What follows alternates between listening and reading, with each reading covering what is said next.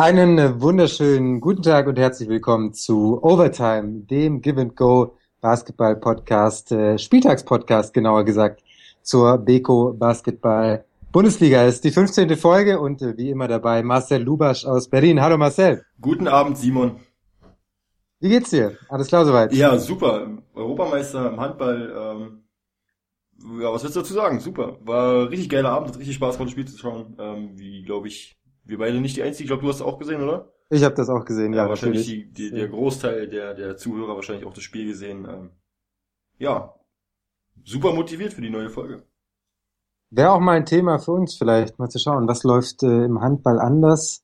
Klar, nicht so viele Mäzene beispielsweise im Ausland, die, die viel Geld reinstecken. Deutschland hat die beste Liga der Welt wahrscheinlich. Ähm, aber trotzdem, vielleicht mal ein Thema für einen eigenen Podcast. Das, das wäre auf, drüber, jeden, wär auf jeden Fall ein Thema. Drüber nachdenken. Der Kommentator vorhin, Heute, ja, der ja, Kommentator ja. vorhin hat einen ganz, ganz interessanten Spruch gebracht und sagte, die National, ähm, der Handball lebt von der Nationalmannschaft und die Mannschaften haben den richtigen Weg gewählt, ähm, in die Jugendförderung zu investieren und weniger ausländische Spieler zu verpflichten, den deutschen Spielern mehr die Chance zu geben und das, dieser Schritt erntet jetzt sozusagen die, jetzt ernten wir die Früchte aus diesem Schritt äh, hat er vollkommen recht, der junge Herr. Ich weiß jetzt nicht, wer es kommentiert hat, das Spiel. Aber ich glaube, ähm, Nass war das. Ja, ja. Absolut äh, richtige Aussage. Ähm, vielleicht auch mal so ein Wink Richtung Basketball. Aber darum soll es jetzt nicht gehen. Ja, da, da, kann man, da können wir jetzt viel diskutieren, dass äh, es natürlich im Ausland nicht so viele ähm, Basketball, äh, Handballer, sag schon Basketball, Handballer gibt, wie es, wie es eben in Deutschland ist, auch weil es eben nicht ein so ein ganz krass dominantes Land gibt, wie es äh, beim Basketball eben mit den USA der Fall ist. Aber das, wie gesagt, Thema äh, für einen eigenen Podcast vielleicht mal. Heute wollen wir sprechen über die BKBBL und äh, wir haben auch ein Thema der Woche. Aber bevor ich dir jetzt mal sage, was ich mir da ausgedacht habe, frage ich dich mal, wer ist denn dein Defensivspieler des Jahres? Äh, ich, Bisher in ich, der BBL. Ich weiß, dass du, dass du auf äh, den Herrn Bepp von den Ullmann raus willst, weil ich dann, ich folge dir auf Twitter und ähm, äh, das ist schön, das freut sehr, ja. Und daher weiß ich, dass du auf Bab hinaus willst ähm, und ich tendiere zur selben Richtung. Also ähm, Bab macht schon absolut eine richtig starke Leistung in der Defensive. Muss ich, muss ich dir schon, schon zugestehen. Lass uns ähm, über Ulm sprechen. Also ähm, klar, Chris Bepp für mich defensiv äh, definitiv der Defensivspieler äh, des Jahres. Es gibt viele andere gute. Ähm, Milosavljevic wurde auch auf Twitter genannt äh, von T-Mac äh, und äh, es, es gibt einige sehr, sehr gute Defensivspieler, äh, aber für mich ähm, Chris Bepp definitiv äh, der Beste. Wenn man sich mal anschaut, äh, was äh, Ulm gespielt hat, seitdem er da ist, äh, also wie es seitdem läuft, das waren die Spiele gegen Göttingen, Bayreuth, Frankfurt, äh, MBC, Oldenburg, Tübingen, Braunschweig, München, äh, Bonn, Braunschweig, Hagen. Das sind eins, zwei, drei, vier, fünf, sechs, sieben, acht, neun, zehn, elf Spiele in der BKBBL. Rate mal, wie viele Ulm davon gewonnen hat. Aus den letzten elf Spielen hat Ulm zehn gewonnen. Hast du das nachgeguckt? Ich wusste es. Äh, ich, äh, ich bin äh, immer das bestens vorbereitet für den Podcast, ja? Du kannst mich nicht auf den falschen Fuß erwischen.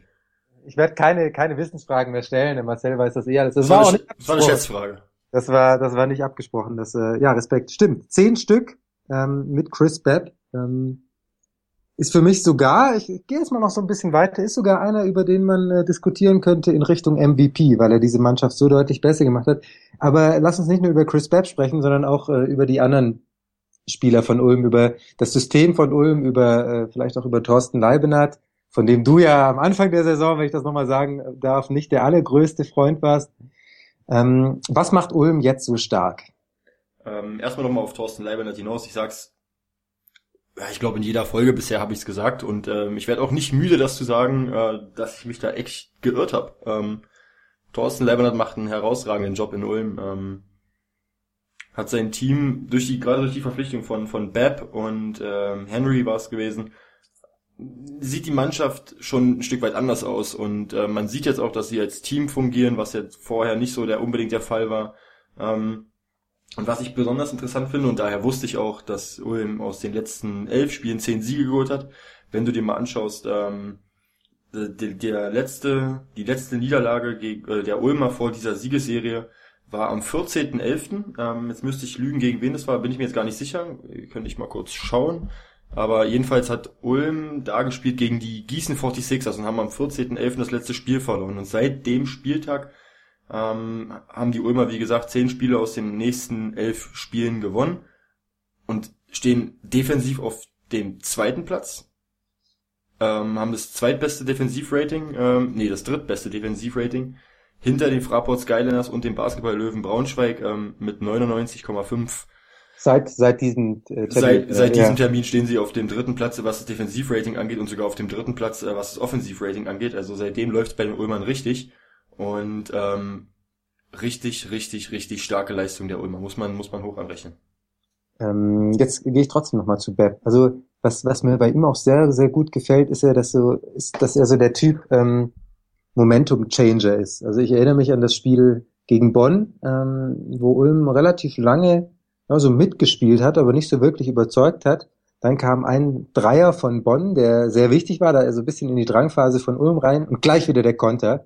Das war irgendwie bei, weiß ich nicht, 16, 17 Sekunden noch auf der Uhr und Bepp nimmt einen weiten Dreier, haut den rein. Die Halle war sofort wieder ruhig. Dann kommt noch, äh, noch ein Dreier oder ein Korbleger, weiß ich gar nicht mehr, hinterher. Und ähm, dann gewinnt Ulm das Spiel dann am Ende ziemlich deutlich. Und sowas bringt er eben nicht nur in der Offensive, sondern er bringt das halt auch äh, in der Defensive äh, öfter mal. Ein Stil, einfach eine gute Verteidigungssequenz, dass, dass ein Spieler den Ball nicht mehr loskriegt oder ins Ausschmeißt oder die 24 Sekunden ablaufen. Das ist einfach, ähm, ich guck, guck dem total gerne zu. Äh, auch heute, ich habe gerade mal nachgeschaut, werden später noch über das Spiel der Ulmer in äh, Hagen reden. Chris Bepp mit einem Plus-Minus-Wert von 36, der beste von allen Ulmern, also unfassbar gut. Ähm, da siehst du einfach, wie wichtig der ist. Und der ist trotzdem noch so ein bisschen äh, unter dem Radar für mich. Also so viel wird über ihn äh, noch gar nicht gesprochen, was ich eigentlich schade finde, weil er es äh, auf jeden Fall verdient hätte. Aber wie gesagt, ähm, nicht nur Bepp ist einer von, von äh, ist der wichtigste Spieler vielleicht, aber es gibt auch noch sehr viele andere. Augustin Rubit, ähm, muss ich noch sagen, gefällt mir sehr, sehr gut. Was äh, hältst du von ihm? Augustin Rubit hat ähm, einen riesen Schritt gemacht, seit er nach Ulm gekommen ist. Am Anfang noch ein paar Probleme gehabt, äh, sich da mit der größeren Rolle und der größeren Verantwortung auch zurechtzufinden.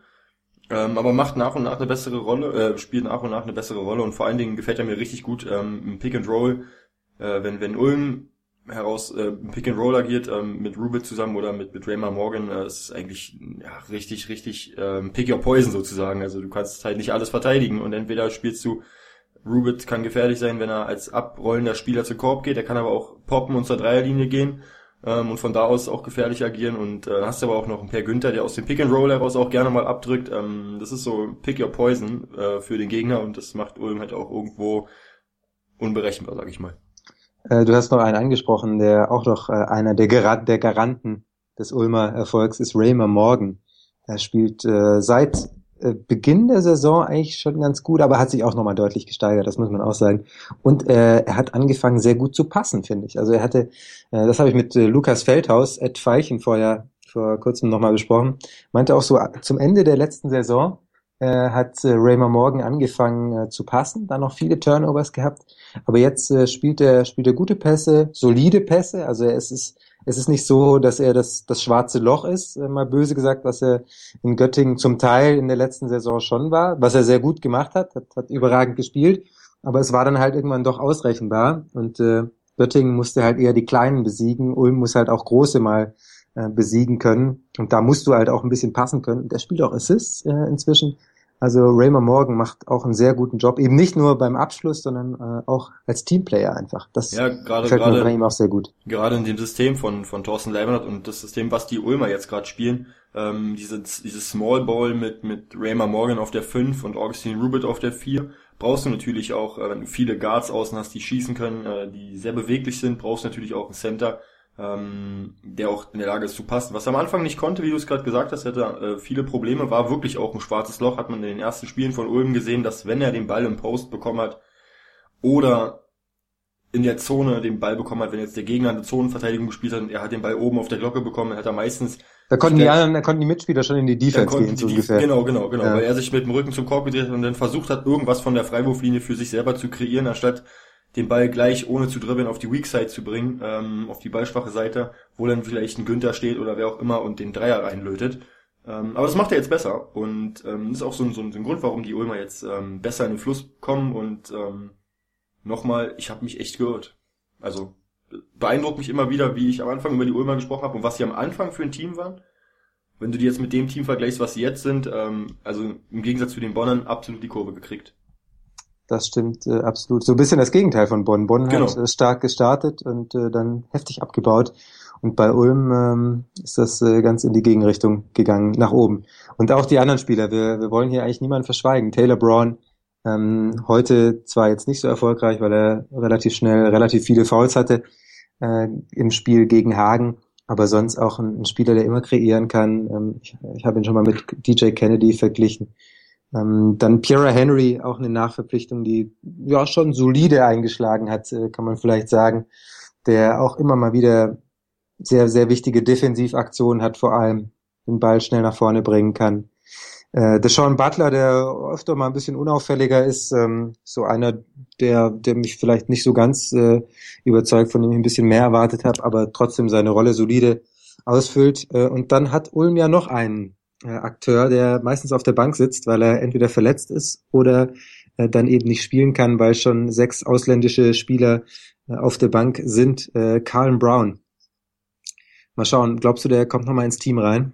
Nee, ich, ich denke nicht. Ähm, Carlin Brown war jetzt nicht der Spieler, der mh, mm, oh, wie rücke ich das jetzt am besten aus? Ähm, er fehlt ihnen irgendwie nicht. Also genau, Kann, genau, genau. Also er, er ist kein, er ist kein Spieler, wo du, wo du sagst, er macht das Team besser, sondern ich glaube eher, dass er das dem Team schaden würde mit seiner Art. Äh, das hatten wir am Anfang der Saison schon besprochen.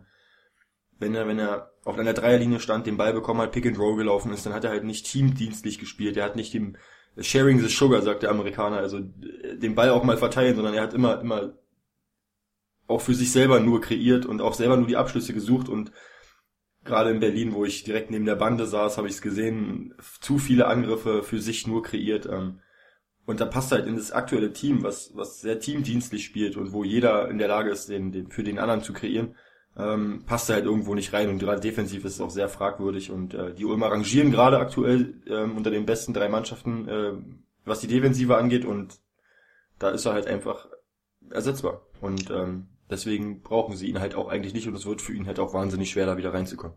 Wenigstens da hast du also recht gehabt mit deiner Vermutung, dass es da nicht so ganz passen könnte zwischen Karl Brown nee, und lass, la, lass mir wenigstens das. Lass mir wenigstens das, Simon. Das äh, Einzige, was äh, vielleicht noch zum Problem werden könnte, ist, dass sie jetzt nicht so unglaublich tief sind, äh, die Ulmer. Klar, Per Günther als äh, super, super deutschen Spieler braucht man gar nicht diskutieren. Aber danach äh, wird es dann vielleicht doch noch ein bisschen dünn. Äh, David Brambley, der eigentlich ein sehr guter Spieler ist, äh, letztes Jahr in Bayreuth klasse Job gemacht hat, ist nicht so wirklich drin, äh, habe ich so das Gefühl, hat noch nicht so seine, seine Rolle gefunden. Philipp Neumann als Center äh, hat mal so ein, so ein 15, 20 Punkte Spiel und dann kommt wieder eine, eine Zeit lang nix. Ähm, Joschka Ferner, ja, bisher noch nicht so groß in Erscheinung getreten. Glaubst du, dass das noch zum Problem werden könnte, dass sie eben ähm, vielleicht äh, sieben Spieler haben, auf die man sich immer verlassen kann? Ähm, und dann eben noch drei, ja, bisschen Wundertüten? Ja, ich denke, bis, bis zu den Playoffs ist noch ein bisschen, ähm, geht noch ein bisschen Wasser den Berg runter. Deswegen glaube ich, dass vielleicht gerade in Bezug auf ähm, David Brambley, ähm, von dem ich absolut überzeugt bin, ähm, den ich auch sehr schätze als Spieler. Ich denke, dass, dass die Spieler wie Brambley und Neumann da noch ihre, ihre Nische finden werden und auch noch ähm, ich werde einen Teufel tun, um jetzt wieder Leibniz schlecht zu reden. Deswegen glaube ich, dass, dass, dass Thorsten Leibniz da äh, noch Wege finden wird, die, Mann, äh, die beiden Spieler zu integrieren und vielleicht auch noch ja so ein paar ähm, selbst bisschen Selbstvertrauen freizusetzen, dass die halt auch noch ihre ihre äh, guten Momente haben werden und dem Ullmann auch weiterhelfen können. Und du das, hast, raus, das, das du hast einem, rausgelernt. Ja, genau, genau, genau. Danke. Ähm, wir haben äh, jetzt eine Weile über Ulm geredet. Lass uns äh, einsteigen ja. mit der ersten Partie. Absolut, ja. Äh, Ludwigsburg, äh, die MHP-Riesen haben zu Hause gespielt. Das war die erste Partie des äh, Wochenendes gegen die Basketball-Löwen Braunschweig. Das war zum Teil ein ziemlich chaotisches Spiel. Ich habe es äh, in der Halle mitverfolgen können, vor allem dann auf der Seite von Braunschweig. Es lag zum einen natürlich an der bekannten John Patrick 40 Minutes of Hell Defense, die zum Teil schon boah, echt echt krass gepresst haben. Das war das war hart, äh, das war das war aber auch einfach tatsächlich schön anzusehen, wie sie immer wieder draufgegangen sind, wie sie wirklich äh, schon Grundlinie eigentlich zugemacht hatten äh, gegen Braunschweigs Aufbauspieler. Und da muss man aber auch sagen, dass es äh, dran lag, dass Derek Needham und Nico Simon beide leider verletzt ausgefallen sind. Aufbauspieler waren dann äh, Martin Bogdanov und äh, Robin Mays, zwei eher jüngere Spieler, die noch nicht so viel Erfahrung hatten. Bogdanov hatte dann schon äh, arge Probleme, manchmal den Ball über die Mittellinie zu bringen. Mays hat das ganz gut gemacht, äh, offensiv, ähm, hatte defensiv dann natürlich aber große Probleme. Äh, Mays hat mir, wie gesagt, ganz, ganz gut gefallen. Bogdanov hatte dann, äh, wie gesagt, ähm, nicht, nicht so ein super Spiel gemacht, viermal den Ball verloren auch. Ähm, alles in allem war Braunschweig dann natürlich nicht tief genug. Äh, Josh Gasser fällt aus, ähm, schon seit einiger Zeit, jetzt noch Needham und Simon beide raus ähm, mit Verletzungen im Spiel. Äh, da muss man dann aus Braunschweiger Sicht sagen, da kann man dann vielleicht auch nichts ausrichten gegen eine so tiefe Mannschaft äh, wie Ludwigsburg. Wie hast du das gesehen? Ähm, gebe ich dir absolut recht. Ähm, was ich beeindruckend finde bei den Ludwigsburgern ist, wenn sie gegen eine, eine elitäre Verteidigung spielen, sei es ähm, München, sei es Alba Berlin, sei es Frankfurt, sei es Braunschweig, äh, da sehen die Ludwigsburger immer, immer sehr gut aus, obwohl sie selber auch äh, ein defensiv orientiertes Team sind. Die Braunschweiger jetzt seit Jahresbeginn, seit dem ersten ersten mit der zweitbesten Defensive der Liga, das sollte man auch nicht unterschätzen und trotzdem 83 Punkte äh, aufs Tableau zu zaubern, ist schon ähm, ordentlich von den Ludwigsburgern. Da hat John Patrick auch ähm, ja, einen guten Job gemacht, muss ich sagen. Wobei man sagen muss, dass äh, diese Defense bei Braunschweig oft gar nicht äh, zum Zuge kommen konnte, weil sie so früh den Ball verloren haben, dass äh, Ludwigsburg 1 gegen 0, Korbjäger 2, 2 gegen 1. Äh, 23 Turnover sprechen da für sich, ja. Genau, das zum einen und zum anderen. Derek Needham ist dann eben doch wichtig, auch Nico Simon ist ein wichtiger Spieler. Ähm, von der Defense war tatsächlich nicht so viel zu sehen. Sie haben viel ausprobiert, sie haben mal Zone übers ganze Feld gespielt, da haben sie hinten Zone gespielt, da haben sie Mann gegen Mann gespielt. Ähm, aber das, das sah nicht so gut aus. War ein gebrauchter Tag für Braunschweig. Zum einen wegen dieser zwei Verletzungen. Wir hoffen, dass äh, die beiden schnell wieder fit sind. Ähm, auch Karen Johnson schnell wieder fit ist. Er hat dann noch weitergespielt, war auch äh, umgeknickt, über ein Mikrofon gefallen. Das sah sehr unglücklich aus bei Johnston. Ähm, ist heute untersucht worden. Hoffen wir, dass die drei Spieler schnell wieder fit sind und gerade eben die zwei Braunschweiger, die so wichtig sind äh, für die Mannschaft. Das wäre das wäre wichtig für die Basketball-Löwen. Wenn man noch, äh, was man noch nennen kann, Keaton Grant. Ich wollte es äh, nicht sagen. Sechs, sechs Punkte gemacht, eins von neun. Ähm, auch er hat, hat drunter gelitten, dass äh, Needham ausgefallen ist. Er hat wenig Bälle gekriegt. Er musste den Ball zum, zum Teil selbst bringen. Das kostet gegen Ludwigsburg dann auch nochmal Kraft. Dann ist er verteidigt worden von Tekel Cotton, der ähm, noch nicht so bekannt ist in der Liga, aber eine unfassbar gute 1 gegen 1 Defense spielt, der so athletisch ist, ähm, das macht richtig Spaß, dem zuzuschauen, wenn er in der Defense ackert. Ähm, das war schwierig für Grant und ähm, naja, äh, kann Braunschweig abhaken. Ist jetzt natürlich schade für sie, äh, gerade im Hinblick auf die Playoffs. Ähm, da wird's noch mal richtig spannend, muss ich dir sagen. Also ich habe jetzt gerade die Tabelle aufgemacht und ähm, Ratio vom Ulm jetzt, äh, wir kommen später nochmal drauf zurück, jetzt auf Platz 8 mit 12 und 8. Äh, dahinter Phoenixhagen mit 10 und 10 und dann kommen schon die Basketball-Löwen Braunschweig mit 10 und 10. Also da wird's um den achten Platz wird's noch mal richtig eng, glaube ich.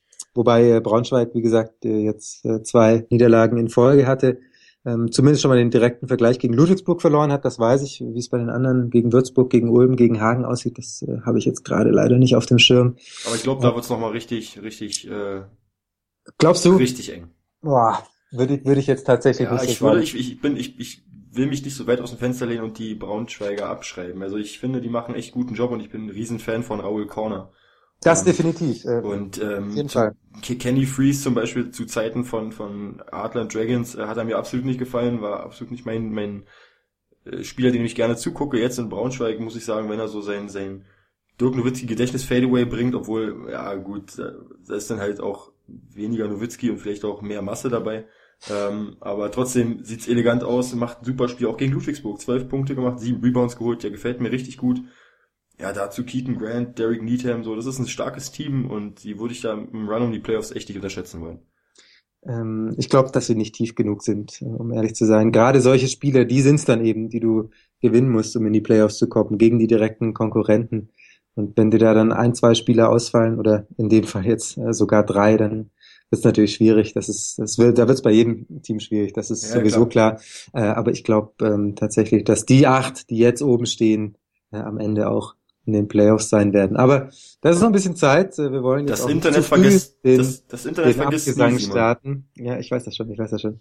Ähm, warten wir es mal ab. Also Braunschweig ähm, defensiv macht das meistens Spaß. Jetzt äh, diesen ähm, Samstag eher weniger. Aber das lag auch tatsächlich an einer super Leistung von Ludwigsburg, die einfach die Schwächen, die sich dann im Lauf des Spiels ergeben haben, ähm, wirklich sehr gut ausgenutzt haben. Vor allem äh, Sonderlob noch für Adam Waleskowski. Elf Punkte gemacht und wenn man ein bisschen weiter nach hinten guckt, ähm, fünf Steals geholt. Career High für ihn, äh, total aufmerksam. Ähm, Sean Huff, muss man sagen, schwächelt ja in letzter Zeit ein bisschen, gerade auch beim Distanzwurf, der ja eigentlich seine Stärke ist. Aber Waleskowski springt da super ein, macht einen klasse Job in den letzten Spielen und jetzt hat er es eben auch gezeigt. Elf Punkte, fünf Steals und stand auch in der Starting Five. Mal schauen, vielleicht gibt ihm das noch ein bisschen Auftrieb.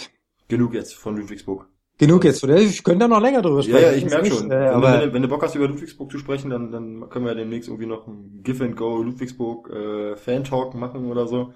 Geht Ansonsten würde ich vorschlagen, dass wir lang und äh, am Ende rede nur ich und du darfst drei Ich Fragen sag Hallo und Tschüss und äh, genau Anmoderation, Abmoderation und ich mache den Rest. So genau. Können. Ja, können wir machen. Ja. Also wenn sich dafür Leute interessieren, schreibt uns. Äh, Vermutlich kommt nix, äh, deswegen alles für die Fans.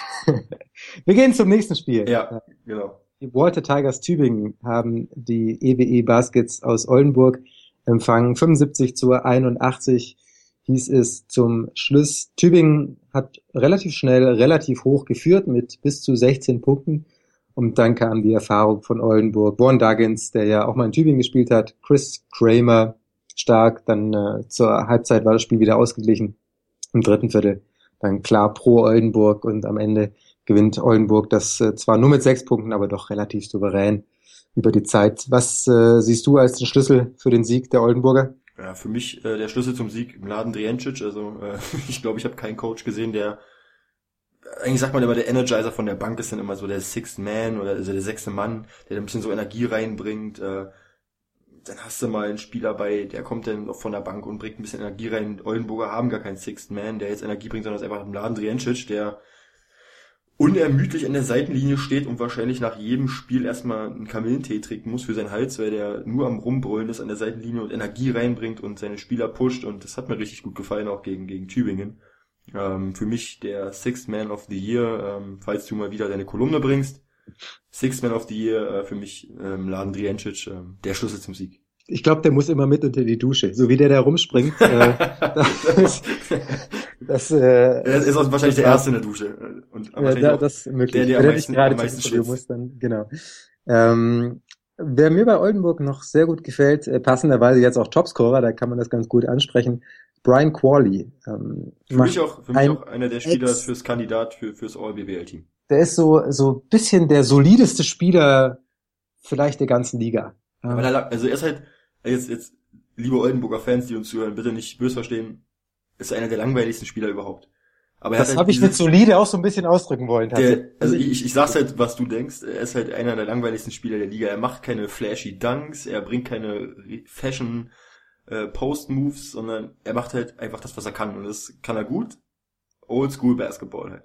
Ja, absolut. Äh, Ryan Crawley auch äh, in seiner Oldschool-Haftigkeit dann schon wieder irgendwie schön, aber ähm, einfach, einfach brutal solide. Ich, ich genau. verstehen. Absolut. Ähm, Von Duggins haben wir schon äh, oft genug drüber gesprochen, dass er ein, ein super, super Spieler ist. Ähm, hat auch wieder gezeigt, wie vielseitig er ist. Zwölf Punkte, fünf Rebounds, fünf Assists. Ein anderer, der auch fünf Rebounds und ähm, fünf Assists aufgelegt hat auf Tübinger Seite. Wladimir Michailovic.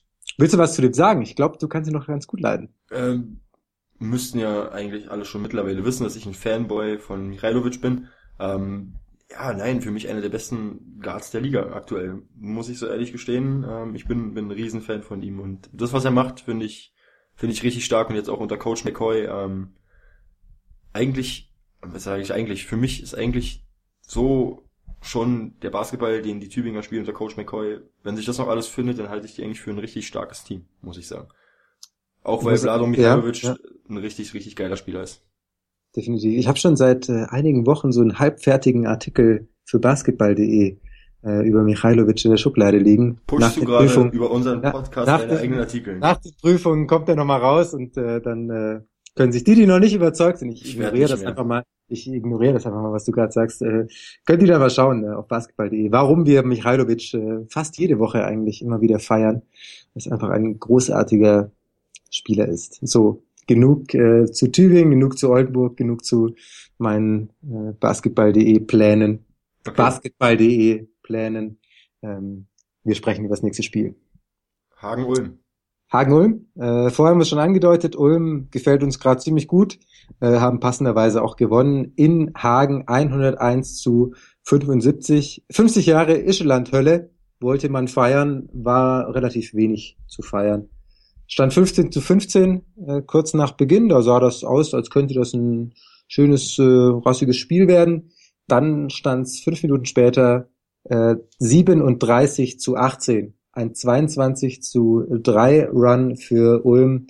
Und dann hat Ulm das irgendwie ziemlich locker über die Zeit gespielt. War ein, muss man sagen, langweiliges Spiel. Ulm hat so den klassischen Hagener Basketball ein bisschen gespielt. Ballgewinn, schnell nach vorne, einfache Punkte, 1 gegen 0, äh, 2 gegen 1. Hagen kam überhaupt nicht in die Transition Offense, äh, Transition Defense äh, und auch in die Transition Offense nicht. Ähm, war war irgendwie, war irgendwie nicht viel. Hagen hat viel ausprobiert. Am Anfang mit zwei Big Men gespielt, mit Klaassen und Covington. Und sie gemerkt, zu den Offensivrebounds kommen wir gar nicht, weil wir den Ball vorher verlieren, haben sie kleine gespielt. Äh, hat irgendwie nichts geändert. Und dann, ja, muss man sagen, Klatsche, 26 Punkte äh, für Ulm. Ich glaube, viel mehr muss man da gar nicht zu sagen. Ganz, Oder hast du noch was? Ganz interessant fand ich den Tweet nach dem Spiel von, von ähm, Per Günther, der bekannter, bekanntermaßen, ähm, bekanntermaßen äh, aus Hagen kommt. Ähm, der hat getwittert, äh, volle Halle, Wolfgang Haider, neunter Platz, junge Hagener Zocker. Schön zu sehen, dass in der Heimat was geht.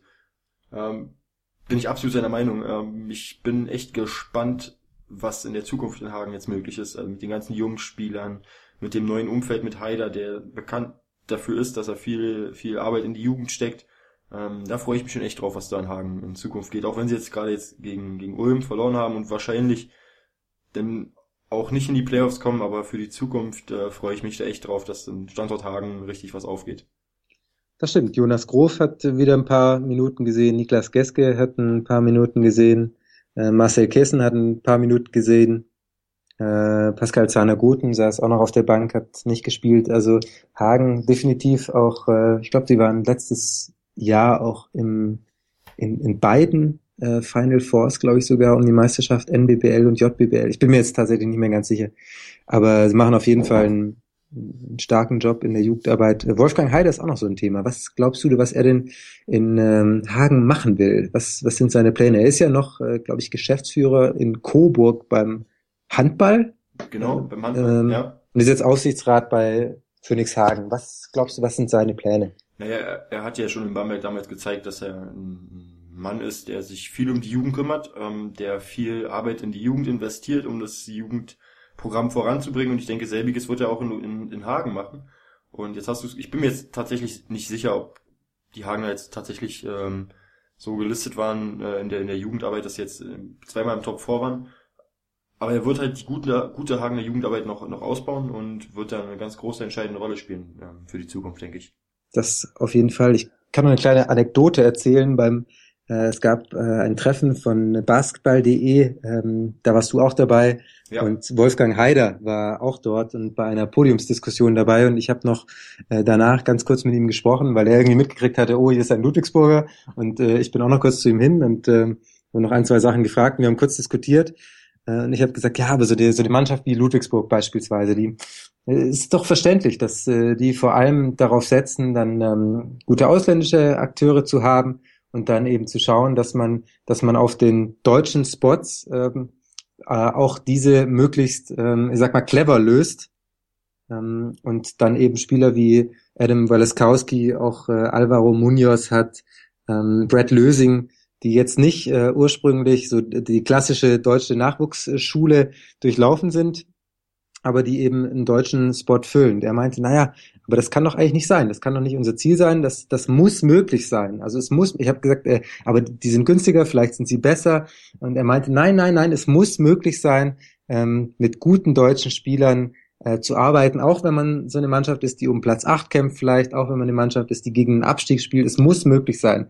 Also er hat da, der, der will das. Ähm, da genau, hat man, man richtig das, das, das Feuer auch schon gemerkt. Nein, nein, nein, das, das kann nicht sein. So, so unterstütze das nicht, so mag er das nicht. Er will ähm, junge deutsche Spieler in Deutschland heranführen, die die Nachwuchsschule durchlaufen, die JBBL spielen, die NBBL spielen und dann auch Bundesliga spielen äh, sollen.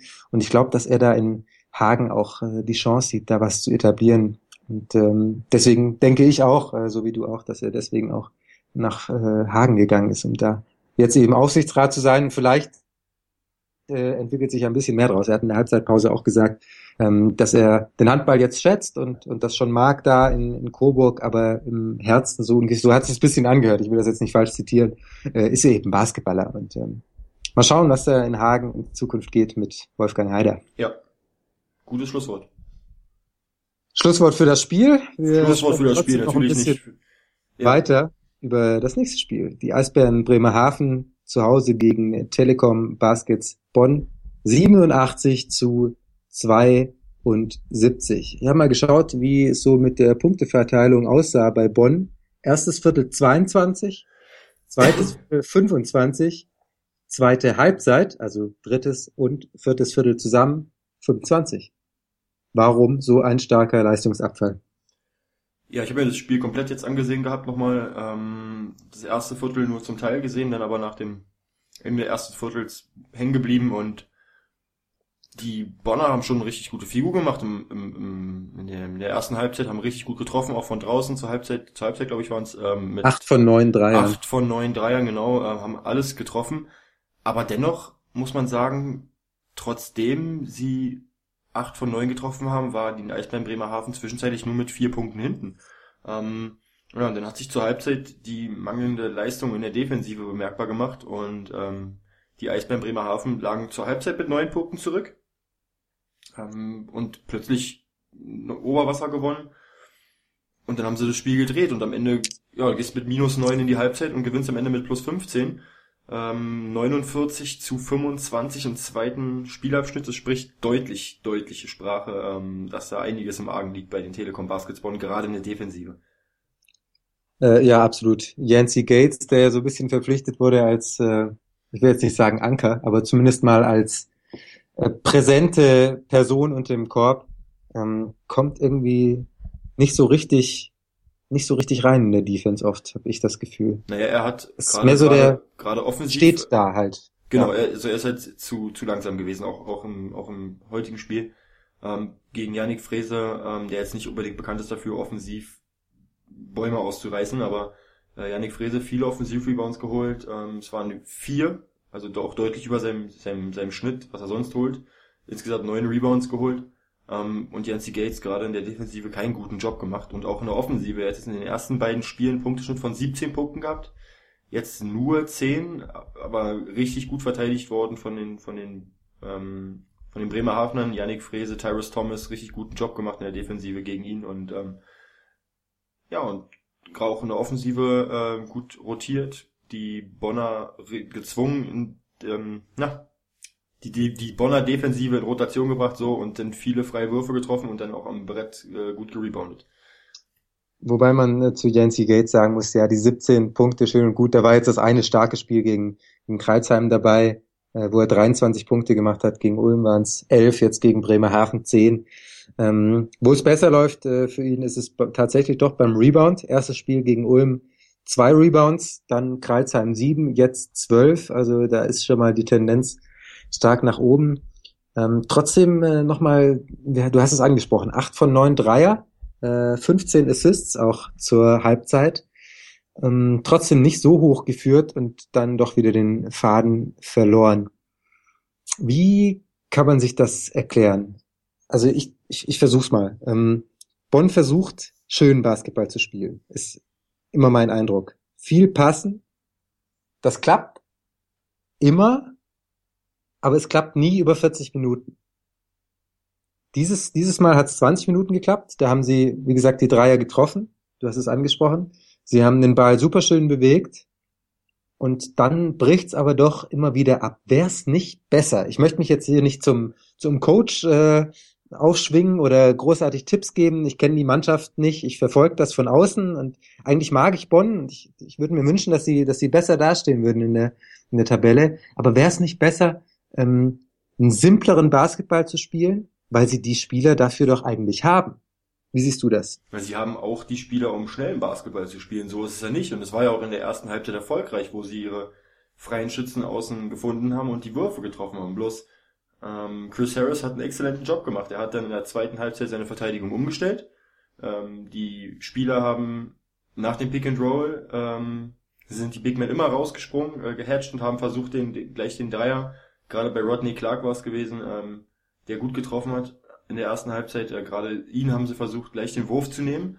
Und dann haben sie aber danach nicht die Option gefunden, den abrollenden Big Man zu finden. Und dann sind sie so ein bisschen in der Offensive stagniert. Also wenn sie nach dem Pick and Roll zum einen kamen sie nicht in ihre schnelle Offensive und wenn sie in Setplay gezwungen waren, dann hat Bremerhaven es gut gemacht, hat den Dreier gut verteidigt, haben sie ziemlich weit außen verteidigt und so haben die die Bonner nie den, den freien Wurf gefunden und dann mussten sie sich irgendwelche Notwürfe erzwingen, wenn überhaupt ein Wurf zustande kam, ähm, weil die Bremerhavener gut, einen richtig guten Job gemacht haben in der Defensive dann. Ich muss sagen, ich, ich muss sagen, ich sehe das nicht, dass äh, Bonn schnellen Basketball spielen kann. Also wenn man sich die Spiele anschaut, Rodney Clark ist ein Shooter, ähm, ob du jetzt mit dem schnell spielst oder langsam spielst, äh, für den musst du freie Würfe raus, äh, rausspielen und dann funktioniert das. Aaron White ist einer, definitiv. Auch äh, Isaiah Filmer ist einer, mit dem du sicherlich schnell nach vorne spielen kannst. Dann hast du Flo Koch, ähm, der ein solider Basketballspieler ist, ähm, mal einen guten Tag hat, mal einen schlechten Tag hat, äh, in den letzten Wochen eher bessere Tage, Tage offensive, äh, offensiv hat. Dann hast du jetzt Yancy Gates, der definitiv kein schneller Spieler ist. Dann hast du doch Marshall, okay, als, als Slasher, der vielleicht mal ähm, attackieren kann. Jetzt hast du Dirk Mädrich, der auch kein schneller Spieler ist. Ähm, du hast Lawrence, der auch einer ist, der eher über seinen Körper kommt äh, und nicht über, also über die, die Physis im Sinne von, ähm, er ist ein starker Spieler, er kann als Guard auch mal in den Post gehen und, und aufposten. Ähm, und jetzt hast du noch äh, Langston Hall, der bisher jetzt auch nicht so überzeugend spielt. Ich würde mir eher wünschen, dass da mal ein Pick and Roll gespielt wird, dass, dass man versucht, da einfach zu kreieren, dann vielleicht einen Ball auf Clark, vielleicht mal wieder McKinney reinnehmen, der auch ein, ein guter Schütze ist, der jetzt äh, gerade nicht spielt. Mm, ich, ich sehe irgendwie, also ich, ich habe das Gefühl, dass Bonn die Stärken, die sie eigentlich haben, nicht so wirklich einsetzen. Das finde ich einfach schade. Äh, aber wie gesagt, äh, Carsten Pohl wird da schon die richtigen Ideen haben. Wahrscheinlich sehe ich das falsch.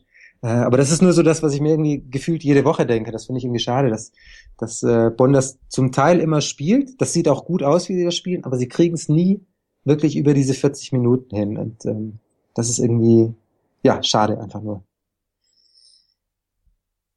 Jetzt musst du was sagen. Ja, sehe ich, sehe ich anders. Ich denke, ich denke gerade, wenn ich mir die Starting Five angucke von den Bonnern, ähm, Eugene Lawrence ist ein Spieler, der den Ball schnell bringen kann, ähm, der gerade nach Defensiv-Rebound immer darauf bedacht ist, Early Offense zu spielen, kann den Ball bringen. Dann hast du Aaron White, der prädestiniert ist dafür, schnell Basketball zu spielen. Jetzt nicht unbedingt der Schütze ist, aber ein absoluter, ähm, eine absolute Kante, was, was das angeht, zum Korb zu ziehen, äh, die Athletik, um Lobpässe zu, zu empfangen.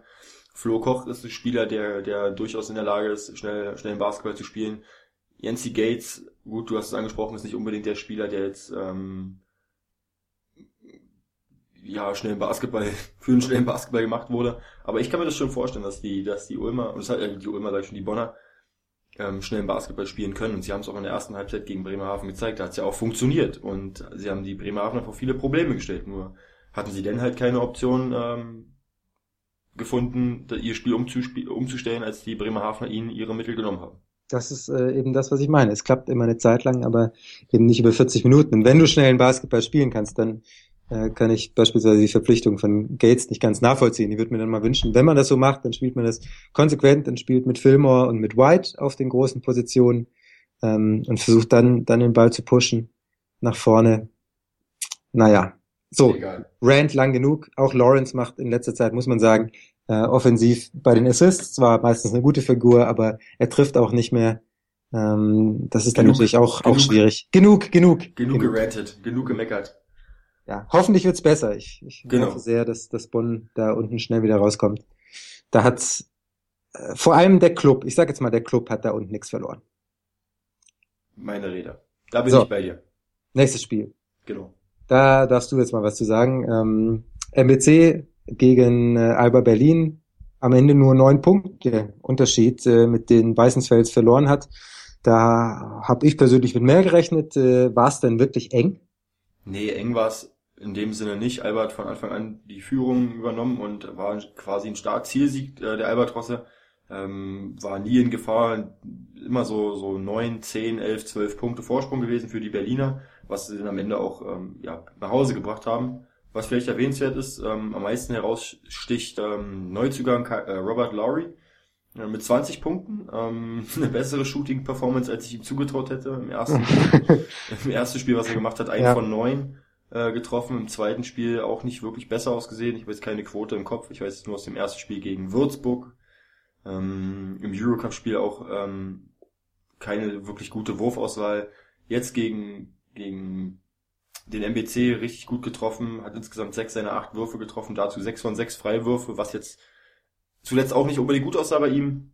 Ähm, acht Rebounds geholt, richtig solide Leistung ähm, neben Kikanovic mit 20 Punkten der Topscorer.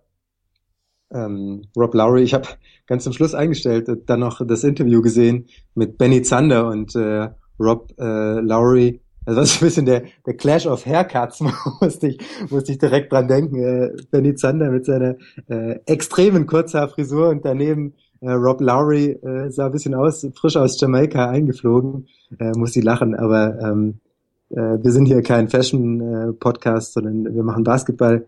Deswegen nochmal eine Frage zu Basketball. Ähm, Louis Darby, äh, neu dabei beim MBC und äh, James äh, Sutherland wie haben dir die beiden denn gefallen? Ähm, James Sutherland äh, mehr als Louis Darby. James Sutherland ein richtig gutes Spiel gemacht, ähm, hat mir gut gefallen. Ähm, Glaube ich auch, dass er dem MBC im Abstiegskampf ähm, nochmal so, so einen extra Schub geben kann und auch ähm, der Mannschaft deutlich ähm, helfen kann, denke ich. Also gleich in seiner ersten Partie, die er hat sein Debüt gegeben für den MBC, ähm, drittbester Scorer gewesen mit 13 Punkten. Zwar nur 4 von 11 und da spricht die Wurfauswahl äh, deutlich gegen ihn. Ähm, nur vier von elf getroffen äh, aus dem Feld, aber trotzdem ähm, denke ich, dass er da in den kommenden Spielen, wenn er mehr Arbeit mit dem Team zusammen, äh, mehr mit dem Team zusammenarbeiten kann und auch trainieren kann, dass es dann in den nächsten Spielen deutlich besser aussieht bei ihm. Sutherland und äh, Darby sind zumindest gelistet als äh, Small Forwards. Ob sie das die ganze Zeit spielen werden, äh, schauen wir mal, wahrscheinlich eher nicht. Aber ähm, auch bitter äh, finde ich persönlich für Stefan Haukohl. Ähm, hatte ich gehofft, dass er viel Spielzeit bekommt. Es sah zum Teil, zum Teil ganz gut aus. Ich fand auch, dass er sehr gut gespielt hat. Finde ich schade, dass man, dass man ihm da jetzt zwei nochmal vor die Nase setzt. Heute hat man es gesehen. Sieben Minuten, drei Sekunden äh, war auf dem Feld, kein Wurf aus dem Feld äh, genommen, äh, vier Freiwürfe am Ende gehabt, drei davon getroffen. Schade, dass äh, dessen Rolle jetzt ähm, so klein geworden ist. Ähm, vielleicht, hört sich vielleicht ein bisschen Hanebüchen an, aber ich denke, Stefan Haukohl ist so ein, so ein Typ, ähm, den ich mir durchaus vorstellen kann, äh, in Berlin zum Beispiel ein junger Spieler, der meines Erachtens noch ein ordentliches Potenzial hat nach oben. Ähm, er kann schießen, er kann zum Korb ziehen, er ist gewillt, sich weiterzuentwickeln und ich finde die Situation gerade, wie sie beim MBC ist, dass ihm zwei ähm, Amerikaner vor die Nase setzen, die seine selbe Position spielen und seine, seine Minuten deutlich abfallen. Ähm, ja, es ist sehr schade für ihn. Er ist ein exzellenter Spieler und äh, ich denke, mit dem richtigen Umfeld sollte er noch einige Prozente nach oben gehen und ich denke auch, dass er in der Lage ist, ähm, ein guter Rollenspieler, wenn nicht sogar Starter in einem, in einem Mittelfeldteam zu sein oder in einem guten Team der Liga zu sein. Ich hatte das äh, vor der Saison echt für eine sehr, sehr gute Idee äh, gehalten. Also was man so gehört hat, hatte ja von gefühlt äh, 20 Bundesliga-Teams äh, Angebote, wo er hin hätte gehen können. Ähm, also sehr gefühlt jetzt äh, ausgedrückt. Ähm, hat sich für den MBC entschieden und ja, für eins mit dem, für eins der Teams mit dem geringsten Etat, definitiv. Ähm, und ja, da hatte ich schon gehofft, dass sich das dann eben, dass sich das dann eben niederschlägt. Weil man sagt ja oft, Nachwuchsspieler, ach, die sollen jetzt nicht alle zu Bayern gehen. Habe ich auch schon gesagt, nicht alle zu Bayern, nicht alle zu Bamberg, nicht alle zu Berlin, Spielpraxis äh, sammeln. Ähm, klar, im Training gegen Superspieler jeden Tag ist, ist wichtig, definitiv kann ich auch ähm, kann ich auch nachvollziehen. Aber es ist auch gut, wenn man, so diese Wettkampfhärte einfach äh, jedes Wochenende mal über 20 Minuten gehen als junger Spieler äh, gegen wirklich sehr sehr erfahrene Akteure in der BBL oft. Ähm, und da, deswegen hatte ich mich gefreut, dass er, dass er eben einen Schritt zum MBC geht und nicht gleich zu dem zu einem Playoff-Team, wo er vielleicht äh, reduziert worden wäre und man hätte gesagt, ja, dass du lieber zum Korb ziehst, schön und gut, aber du bist jetzt hier der deutsche Rollspieler und du wirst jetzt schön deine, deine Dreier aus der Ecke. Und das hat er eben nicht gemacht und äh, ich finde schade, dass das äh, nicht belohnt wird. Ja, zu dem Zeitpunkt, wo wir damals ähm, bei ihm waren und das Interview gemacht haben mit ihm, ähm, der Ingo und ich, da hat er noch gesagt, dass, dass, die, dass die Situation in, in, in, beim MBC für ihn halt äh, die beste war. Ähm, er hat dort die Möglichkeit bekommen, als junger Spieler Verantwortung zu übernehmen. Er kriegt Spielzeit. Sieht jetzt unter äh, Krunic ein bisschen anders aus. Wenn du siehst, Robert Zinn hat nur 50 Sekunden auf dem Feld gestanden.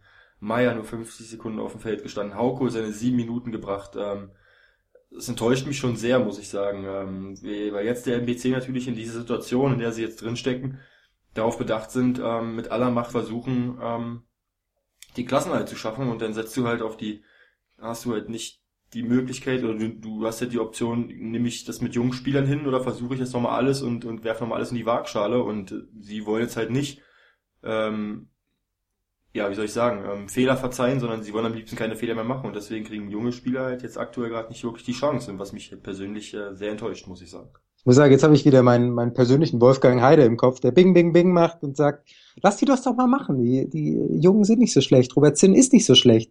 Auch Jonathan, Jonathan Meyer, klar, der äh, hat, hat, macht Fehler, definitiv. Aber ich würde jetzt mal bezweifeln, dass äh, ein James Sutherland, dass äh, ein Louis Darby in den ersten Spielen, ähm, dass die weniger Fehler machen als äh, ein Stefan Haukohl, würde ich jetzt äh, so erstmal nicht behaupten. Also, naja, warten wir es ab. Genau Schauen wir mal, was da, was da noch kommt. Abwarten. Vielleicht kriegen sie ja nochmal die Chance, äh, Haukohl, Zinn, äh, Meier, um sich nochmal zu zeigen. Würde mich persönlich sehr freuen. Äh, sonst mal sehen, wo es hingeht mit dem MBC. Klar, andere Trainer, andere Philosophie, muss man gar nicht. Sehr schade, sehr schade. Ähm, hatte ich jetzt tatsächlich, du wahrscheinlich auch nicht erwartet, dass äh, Britta Krunic jetzt groß anfängt, auf die deutschen Talente zu setzen. Äh, kennt man von ihm nicht. Ist, ist er nicht der Typ für, macht er nicht. Mal sehen, ob er mit äh, seiner Taktik erfolgreich ist im Weißenfels. Lass uns zum nächsten Spiel kommen, Simon. Wir kommen, äh, wir sind schon, äh, hoi, hoi, äh, die Zeit ist vorangeschritten, machen wir ein bisschen schneller. Äh, Frankfurt hat gespielt zu Hause gegen äh, Medi Bayreuth. Ich muss zugeben, das war eben das Spiel, was äh, neben dem Handball-Europameisterschaftsfinale lief und ich habe das äh, vielleicht mit einem halben Auge geguckt. Ein bisschen was hat man schon gesehen. Ähm, vor allem, wenn man zum Schluss hingeguckt hat, Qantas Robertson fantastisch schmeißt einen Dreier kurz vor Schluss zur zwei Punkte Führung, holt sich hinten den Stil, haut den vorne mit äh, Druckkorbleger, wie ich vor kurzem so schön gelernt habe, mit Druckkorbleger äh, vorne wieder rein und dann führt ähm, das Team von Gordon Herbert mit vier Punkten und äh, gewinnt am Ende mit vier Punkten. Qantas Robertson äh, definitiv Spieler des Spiels ähm, hat das entschieden für die Fraport Skyliners. Ich bin hast, immer noch bei, hast, bin, hast du was gesehen von dem, von dem Spiel? Ich bin immer noch bei Druckkorbleger. das habe ich, das habe ich geklaut bei dem Herrn Jörg Bären, der ähm, bei den Telekom Baskets sich, glaube ich, um Social Media kümmert. Ja. Der hat, der hat das geschrieben. Äh, ein schöner Druckkorbleger von XYZ. Ein Weiß nicht, was war. Ja, ähm, ich finde, ich finde, ich finde wichtig zu erwähnen wäre, dass Bayreuth ähm, noch im zweiten Viertel mit plus 15 geführt hat.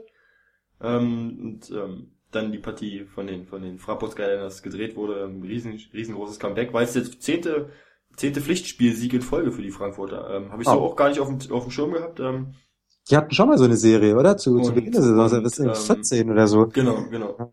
Und ähm, absolut beeindruckende Mannschaft aktuell und ähm, wo ich wieder bei den bei der Defensive und bei, bei meinen Statistiken war aktuell ähm, die beste die beste Defensive der Liga. Und sie haben den äh, Most Improved Player in ihren Reihen äh, für mich, äh, Aaron Dornkamp. Habt ihr auch drüber diskutiert im ja, ja. Aber da hat äh, keiner von uns Aaron Dornekamp auf dem Schirm gehabt und ähm, eigentlich eine Frechheit. Wir reden so oft über Aaron Dornekamp und ich habe ich hab nicht dran gedacht, muss ich ehrlich gestehen. Ähm, ja. Gut. Wird er uns verzeihen, glaube ich. Lassen wir so stehen. Ähm, Aaron, es, ihm, ihm reicht sicherlich, wenn er den, den Preis von der Liga bekommt und äh, nicht von äh, Give and Go. Vielleicht ist das dann tatsächlich doch noch mal ein bisschen Mehrwert von der Pico BBL. Naja, ähm, man munkelt. Man munkelt es. Ich wollte noch sagen, äh, ich, ich hatte noch eine Idee. Ich wollte doch sagen, hier, Jake Odom, kurz vor Schluss, äh, ich weiß nicht, ob du es gesehen hattest, ein extrem ähm, schlecht aussehender Ballverlust. Äh, das war eben der äh, Ballverlust, äh, der passende Ballverlust zum Stil von Tess Robertson. nimmt da den Ball auf. Also Bayreuth kann das ausspielen, hat nochmal die Chance, mit dem Zweier auszugleichen zur Verlängerung oder eben mit dem Dreier zum Sieg. Und Jake Odom nimmt dann den Ball auf, ähm, dribbelt nicht weiter, findet keine Anspielstation, schmeißt den Ball irgendwie weg und dann kommt eben Robertson, der ihn, glaube ich, sogar verteidigt hatte, nimmt ihm den Ball weg. Das, das war schade. Und ich wollte jetzt sagen, hier, Jake Odom wieder 35,5 Minuten gespielt, irgendwann ist die Konzentration weg. Und dann habe ich gedacht, mh, okay, kannst du sagen, guckst aber lieber mal vorher, was der Robertson gespielt hat. Und der, ähm, entschuldige bitte Tess, aber ich sag jetzt einfach mal, alte Mann, ähm, der ja schon äh, immer, immer wieder viel spielt und immer, immer wieder sehr, sehr viel Energie geben muss, stand halt auch einfach mal 35 Minuten auf dem Feld und hat dann am Ende eben diese Konzentration, die ich Jake Odom jetzt absprechen wollte, ähm, eben noch gehabt. Also lassen wir das mal unter den Tisch fallen, aber äh, muss man trotzdem sagen, beeindruckend. Also Qantas Robertson, so alt ist er noch nicht, er ist 31, ja, ja, aber ähm, trotzdem beeindruckend, mit wie viel Energie er noch spielt, äh, für mich. Qantas Robertson, die alte Hundelunge, ja. Er hat ordentlich noch was auf dem Kasten, ja. Absolut. Nächstes Spiel. Ja, bitte. Nächstes Spiel, äh, Franken-Derby. Unterfranken gegen Oberfranken, wenn ich äh, in Landeskunde richtig aufgepasst habe. Würzburg verliert gegen Bamberg zu Hause mit 67 zu 80. 80 Punkte von Bamberg äh, ist okay.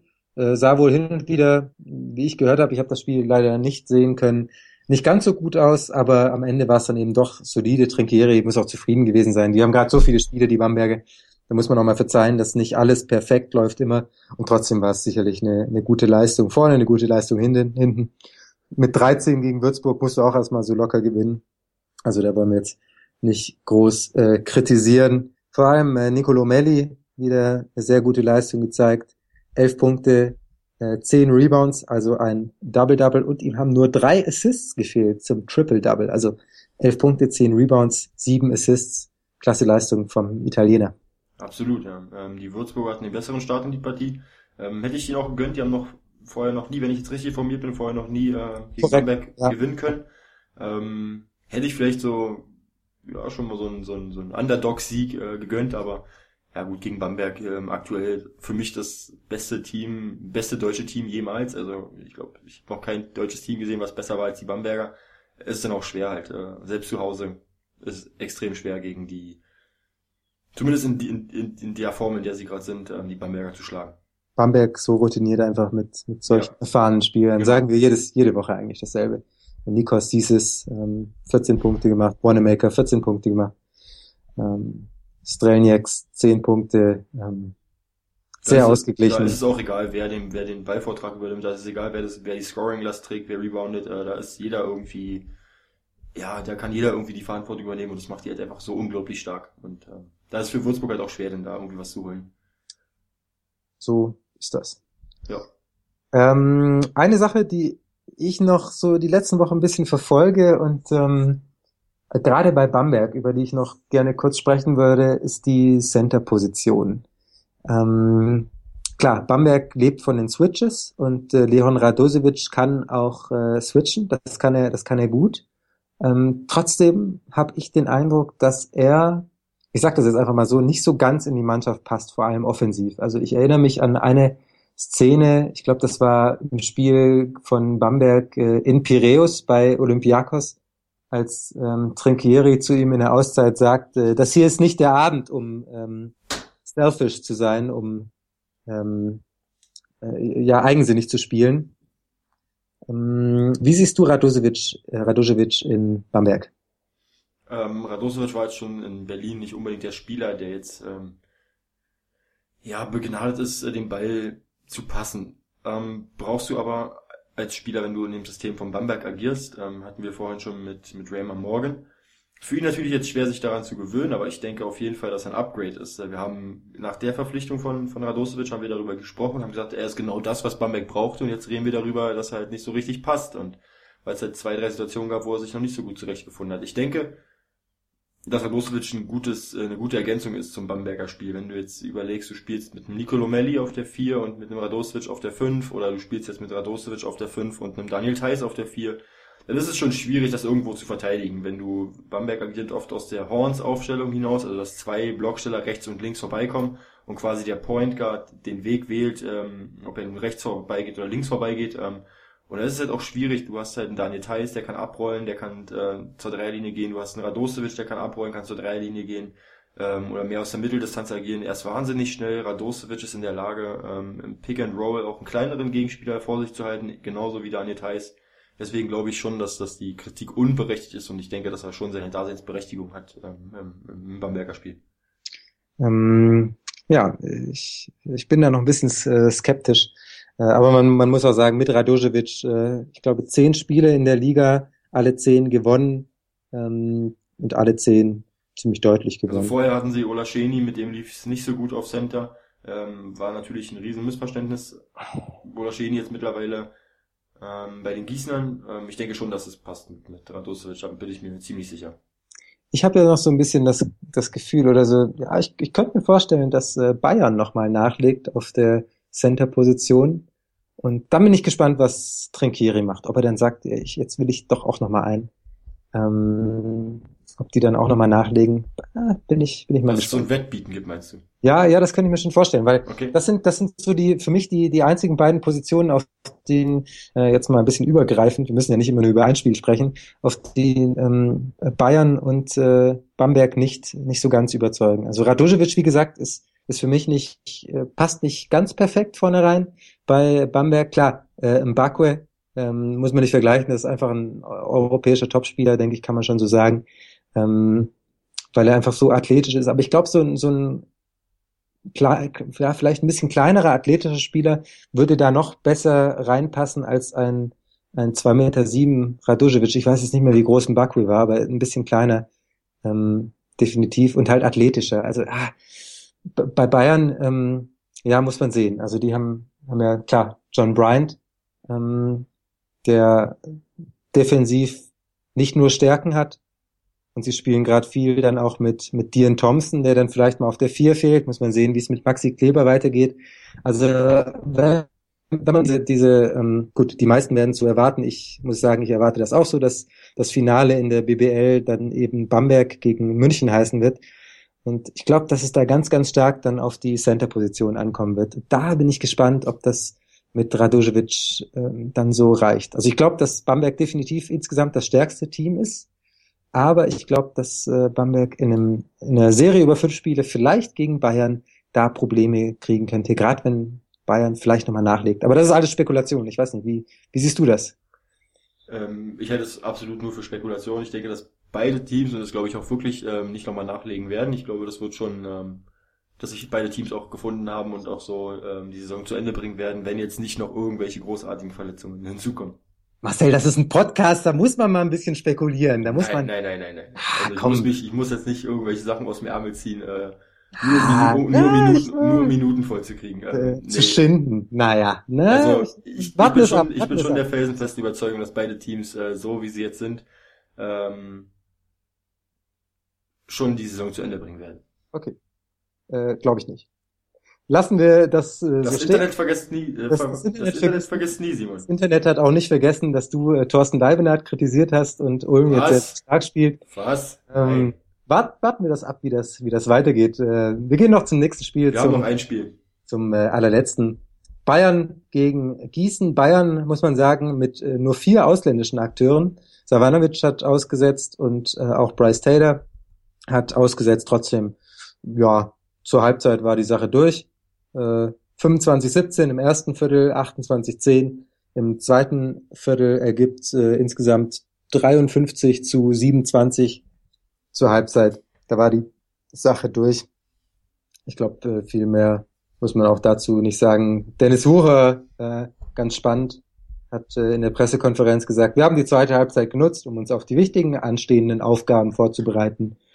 Ähm, ja, ich glaube, viel mehr muss man dazu auch nicht sagen. Äh, außer dass Gießen die zweite Halbzeit trotzdem mit sechs Punkten gewonnen hat. Also das war so ein bisschen Auslaufen, dann nach hinten auch.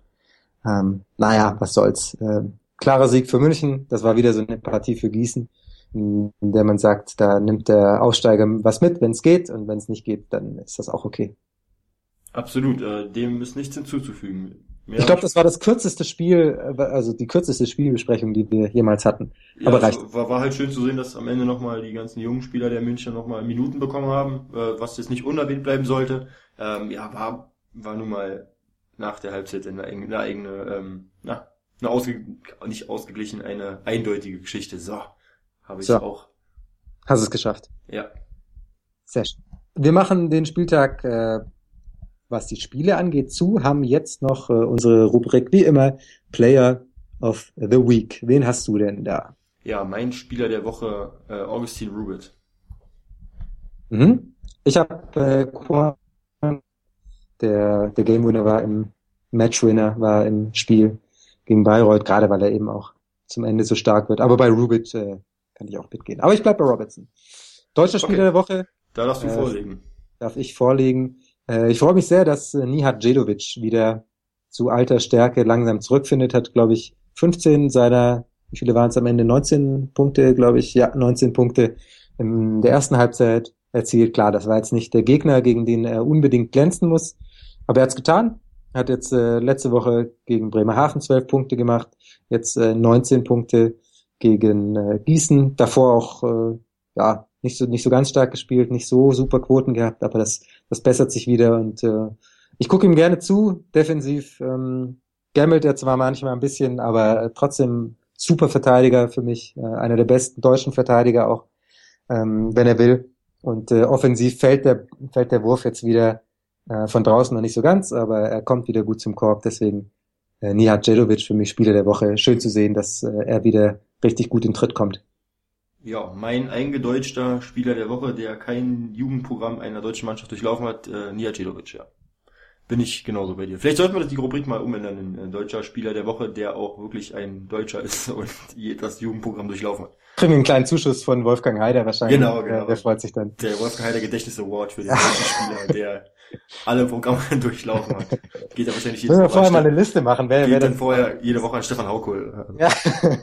ja, hoffentlich. Schön, schön wär's. Ja, nee, also für mich deutscher Spieler der Woche, Lia Celovic, ja. Bin ich bei dir. Gut, äh, ich denke, das war's. Willst du noch kurz Werbung machen für euren Podcast? Ihr habt ja auch äh, lange getalkt, du und äh, Ja, genau. Also äh, sollte eigentlich eine, eine Videoshow werden. Ähm, leider aus technischen Gründen nicht machbar gewesen, hat die Kamera dann doch versagt. Deswegen haben wir versucht, wenigstens. Wow, wow, wow. Ja. Ja, ja, genau. Äh, Asche auf unser Haupt. Da haben wir versucht, wenigstens noch ähm, bisschen Schadensbegrenzung zu betreiben und ähm, wenigstens noch die Audiodatei hochzuladen, als Podcast zur Verfügung zu stellen, weil das doch gutes Material war, laut unserer ja, Selbsteinschätzung. Selbsteinschätzung, genau. Ähm, genau. Nee, wir haben darüber gesprochen, über, über die Mid-Season Awards, äh, welche Spieler aktuell wohl in die All-BWL-Teams gewählt werden würden. Wer sind denn die Kandidaten für den Most Improved Player? Wer sind die Kandidaten für den Coach of the Year? Und natürlich, ähm, wer möglicherweise der MVP werden wird. Da gab es viele coole Diskussionen mit Ingo. Ähm, könnt ihr euch reinziehen auf ähm, giveandgobasketball.de da findet ihr dann den aktuellen Beitrag zu unserem Mid-Season Award Show. Ja, das war's. Das war's. Viele Sachen, die man äh, schön diskutieren kann. Ich hätte zu einigen auch noch eine Meinung gehabt, aber äh, naja, wir werden äh, Gelegenheit haben, das weiter auszudiskutieren, du was die Awards. dein Gesicht auch nochmal im Video präsentieren was die, was die, äh, irgendwann, irgendwann. Irgendwann kommt der dazu. Tag. Da ist der Wunderbar. vor der Kamera. Äh, ich gehe nochmal vor zum Friseur und dann, dann machen wir das. Machen Wunderbar. In Ordnung, Vielen Dank fürs Zuhören äh, bei Overtime, dem Give and Go Spieltagspodcast zur Beko Basketball Bundesliga und wir sagen Tschüss und bis zur nächsten Woche. Ja, bis nächste Woche. Macht gut. Danke fürs Downloaden des Give and Go Podcasts. Für weitere Folgen und neue Ausgaben unserer Videoshow besucht www.giveandgobasketball.de, folgt uns auf Facebook und Twitter und abonniert unseren YouTube-Kanal.